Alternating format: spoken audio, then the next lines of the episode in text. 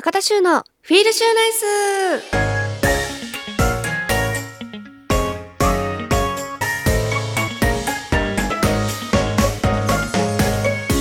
皆さんこんばんは高田修です。高田修のフィールシューナイス。この番組はリスナーの皆さんが明日から笑顔にあふれたフィールシューナイスな1週間を過ごせるように私高田修が興味のあることをまったりとお届けしていく番組です。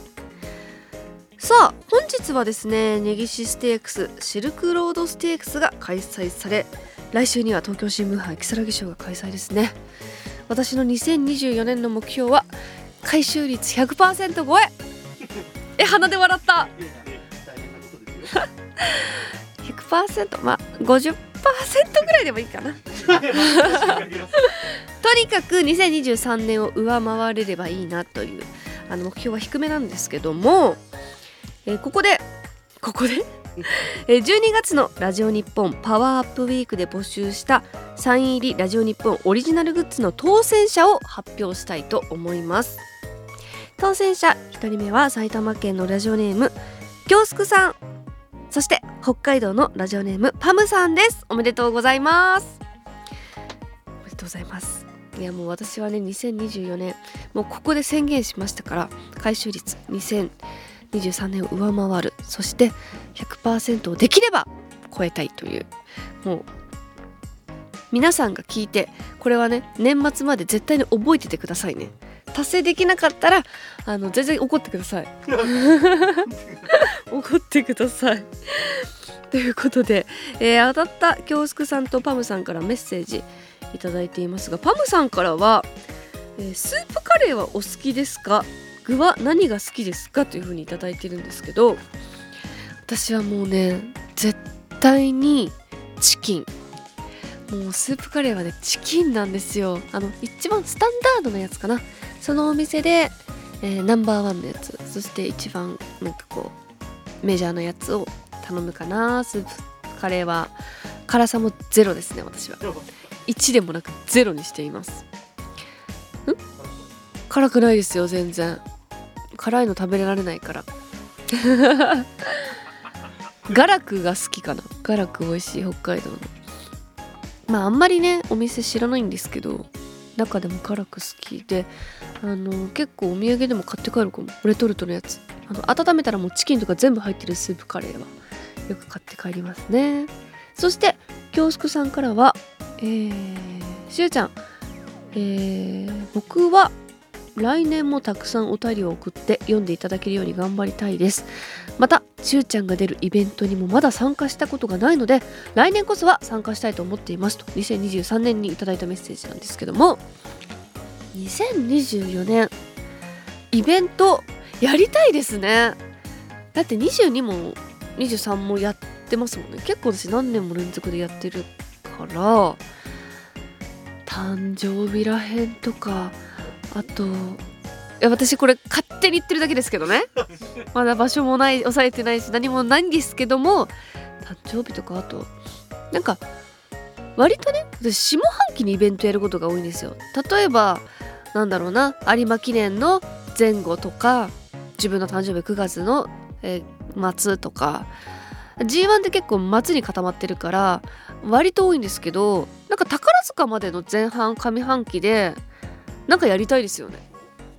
なんかわかんないけど。なんかやりたいって思うけどな。あとはグッズもね去年は実は出してないんですよ。イベントで。その前の年とかは割とおチョコとかいろいろ出してたんですけど2023年はまあ秋花の缶で出したり、えー自分があのプロデュースしたカレーとかそういう食が多かったんですよ。野菜とか。でもなんかちょっとまたグッズとかいろいろ出して自分で考えてねあのー試行錯誤して皆さんに会える機会をちょっと設けたいなと。今勝手に言ってます。マネージャーさんは 聞いてません。今日来てないから。聞いてないんですけどちょっと提案はねしてみたいと思いますので皆さん楽しみにしていてください。ということでこれから30分間番組を聞きながらゆっくりお過ごしください FM924 AM1422 ラジオ日本高田州のフィールシューナイス。お送りしています高田修のフィールシューナイス。ここからはこのコーナー。シューホースクラ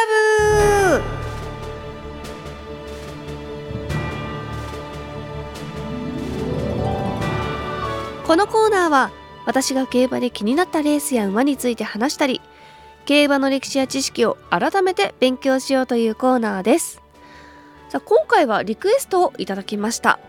ということでテンポイントについてお話ししたいと思います。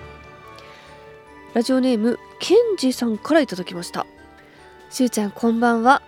広島の聞くだけリスナーです。日経新春杯の収録は終わりましたか？終わりました。すいません。間に合うようでしたらぜひ取り上げてほしい馬がいます。終わったんですけどぜひ取り上げたいと思います。それは1977年有馬記念を買った10ポイントです。有馬を勝った翌年の日経新春杯でレース中に骨折し43日間に及ぶ治療の甲斐もなく亡くなってしまいました。当時私は20代前半。10ポイントが勝った有馬記念を広島から見に行っていました。無事であれば立派な戦績なので守護馬になっていたものと思われますが残念ながら種を後に残すことができませんでした。そのこともあってか忘れ去られている感が否めません。今2024年からすると随分前の話なので競馬の番組でも取り上げられることはありません。最近は Wikipedia などで簡単に調べることもできるようになりましたぜひ一度経歴をご覧になってください。私のおぼろげな記憶より詳しく書かれています。当時は10ポイントと東証ボーイの一騎打ちとすごく話題になりました。毎年この時期になると10ポイントを思い出します。私は30歳ぐらいまでは競馬を競馬をやっていましたが、あまり馬券は変えていませんでした。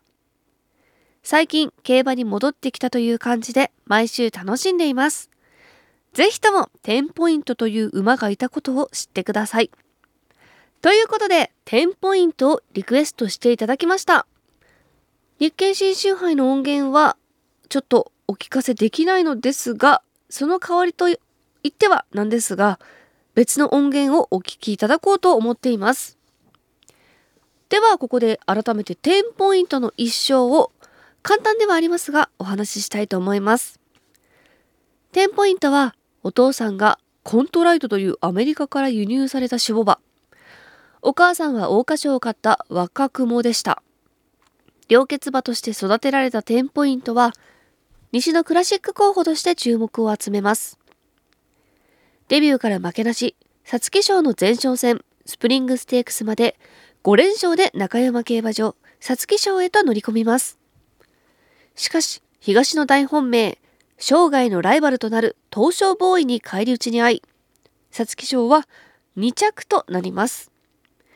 そのまま日本ダービーへと出走しますが、レース中に落鉄していたことも響き、7着と沈みます。レース後に左前足の剥離骨折が判明し、治療のため休養しますが、秋には何とか間に合わせ、菊花賞に出走します。最終の直線で先を行く東証ボーイを捉えますが、12番人気のグリーングラスに足元を救われ、2着に敗れ、10ポイントはクラシックを無冠で終えてしまいます。その年、有馬記念にもチャレンジしますが、ライバル東証ボーイに敗れ2着。5連勝の後は5連敗となったのです。翌年、コバとなって挑んだタイトルは天皇賞春。東証ボーイこそいなかったものの、見事一着。菊花賞で負けたグリーングラスにはリベンジを果たし、初めてのタイトルダッシュとなりました。その勢いのまま宝塚記念に挑み、東証ボーイとの再戦となりますが、ここも東証ボーイに屈し、2着となります。海外遠征も視野に入れていた10ポイントでしたが、どうにかして東証ボーイに勝ち、日本一も、日本一の馬になりたいという思いから、再度有馬記念にチャレンジします。え、この時の有馬記念8頭のショート数そんなことあるんだ。レースは序盤から東証ボーイと10ポイントのマッチレースとなります。では当時の実況をお聞きください。いやこうなんかのこう10ポイント代わりに立つとうわ東証ボーイが引退する前にえー、あ有馬で初めて勝ってよかった。素晴らしいっていう思いと一方で東証ボーイはここで引退で引退レースで10ポイントに負けてしまうっていう。こっちの悔しさもあって。何とも言えない。ただ今回は10ポイント特集ということで。6回目ですごいですね。最後勝つっていう。もうほんと2頭の争いでしたけども有馬記念8頭立てっていうのも驚きでまあ2頭の争いでもうずっと2頭が2頭で争っていた、まあ、グリーングラスが最後聞いて3着でしたけど。いやーこれで10ポイント日本一の馬ということが証明されました。素晴らしい。引退前にやっぱり勝つってことが何よりも大切でしたね。東証ボーイに。陣営は翌年10ポイントの海外遠征を発表しその走行レースという形で日経新春杯へ出走しますがそこで悲劇が訪れます。最終コーナーで故障が発生しその場で安楽死が進められるほどの重度の怪我でしたがなんとか守護馬として後世へ血をつないでほしいという思いの上手術や延命措置が取られましたが42日後に亡くなってしまいました。血をつなぐことはできませんでしたが東証ボーイやグリーングラスとの名勝負は今もなお語り継がれる名勝負となっています。さあということで簡単ではありましたが10ポイントについて取り上げました。なんかこうやってね10ポイントというすごい馬がいたんだっていうことをもう何十年も前の話になるんですけどもこうやってリスナーさんが覚えててくださって。それで私みたいな競馬まだまだのあの若造っていうんですか？にこう教えていただけるっていうなんかすごい素敵な改めてねコーナーだと思いました。えー、ケンジさん改めてありがとうございます。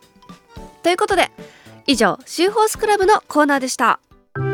高田修のフィールシューナイス。高田修がまったりお送りしています。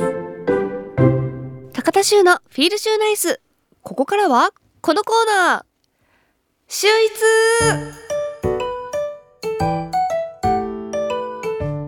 このコーナーではリスナーさんからいただいた秀逸な一品をご紹介していきます。今週はラジオネーム鉄人さんからいただきました。しゅうちゃんこんばんは。今回はお正月の暴飲暴食の後に おすすめの一品を紹介します。それは天の橋立オイルサーディンというイワシの油漬けの缶詰ですオイルサーディンというとよくあるのがキャンプで缶詰のまま火にかけてオイル焼きにして食べたりというイメージですがこの天の橋立のオイルサーディンは普通のオイルサーディンとはちょっとランクが違う上等なオイルサーディン。そのまま食べてもとっても美味しいんです。サイズが整った小ぶりのイワシをきれいに処理してきれいに並べてあり開けてみた瞬間にその高級感と美味しさが伝わるかと思います。このオイルサーディンは20年以上通う奥渋のバーの定番のおつまみでお店では天の橋立オイルサーディンと商品名で出されるほど知る人ぞ知る一品です。奥渋で食べられるんだ。ね。通ってる感ありますね鉄人さん。かっけえ。さあということでこの天の橋立京都府の宮津市にあるんですね。明治41年創業は1908年の老舗。竹中缶詰の天の橋立オイルサーディ。その年に生まれた新鮮な小ぶりのイワシ。伝統の技術で油漬けにしてそのまま食べても美味しいサンドイッチやピザ。炊き込みご飯などにも合う一品です。もうねこれ今1個用意していただいたんですけどもう高級感漂う缶詰ですよね。俺1個いくらするんだろう？って思うぐらい。1000円ぐらいするのかなみたいな。700円。缶詰にしてはねやっぱ高級ですよね。これどうやって開けるんだちょちょっと。ビリ。ッおおえー、なんかこれ私今日オイルサーディンイワシ油漬けですけど今小餅ししゃもとかハタハタとかホタルイカとかつぶ貝とかいろんな油漬けがあるんですねこれは。全部美味しそう。食べたいこの粒。イワシ食う前に言わない。まずはイワシ。スタンダードなの。よいしょおおうわ綺麗。うわすごい。すっごい綺麗に整列してる。あーいい匂い鼻詰まってる。私でも匂いがわかるぐらい。すごいもう濃い香りが。だって鼻詰まってるなんで鼻詰まってんだろう。ちょっと鼻声じゃないですか。ではいただきます。めちゃめちゃ綺麗に。何個あるの？これ12ぐらい入ってる？いただきます。わオイルがまたわー確かにこれこのまま食べれるの？いただきます。うーん！柔らか！あおいしい！うん！ああの優しいオイルがこのオイル漬けもベタっとしてなくて味わいもねあのイワシの旨味と油のこのこってりしてない感じ。優しいオイルなんですよね。うん！うん！骨もないから。めちゃくちゃ食べやすい。うわーこれ。確かにピザとかで上に乗せて焼いて食べても美味しそう。え？止まらない。めっちゃ食ってる。美味しいよ。三つ目。うーん。うわこれつば貝。つぶ貝の油漬けもありますか？つぶ貝も絶対美味しいだろうな。あと一個だけ。うん。うまっ。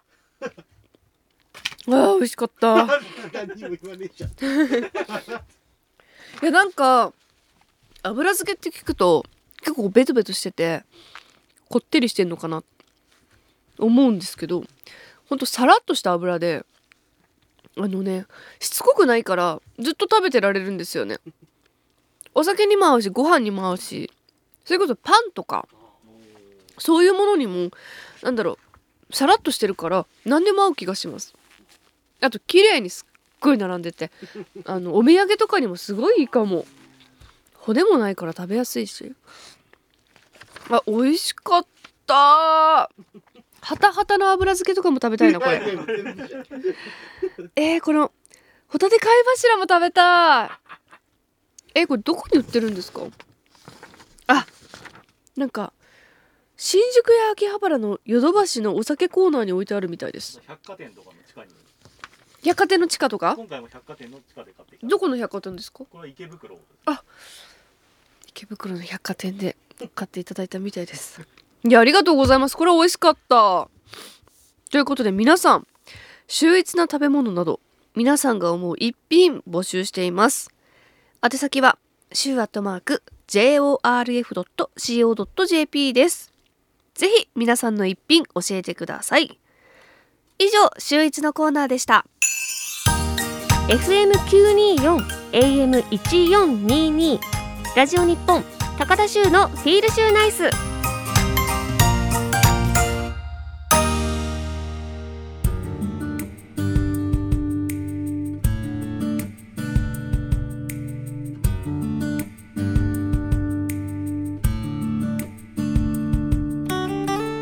お送りしてきました。高田州のフィールシューナイス。そろそろお別れのお時間です。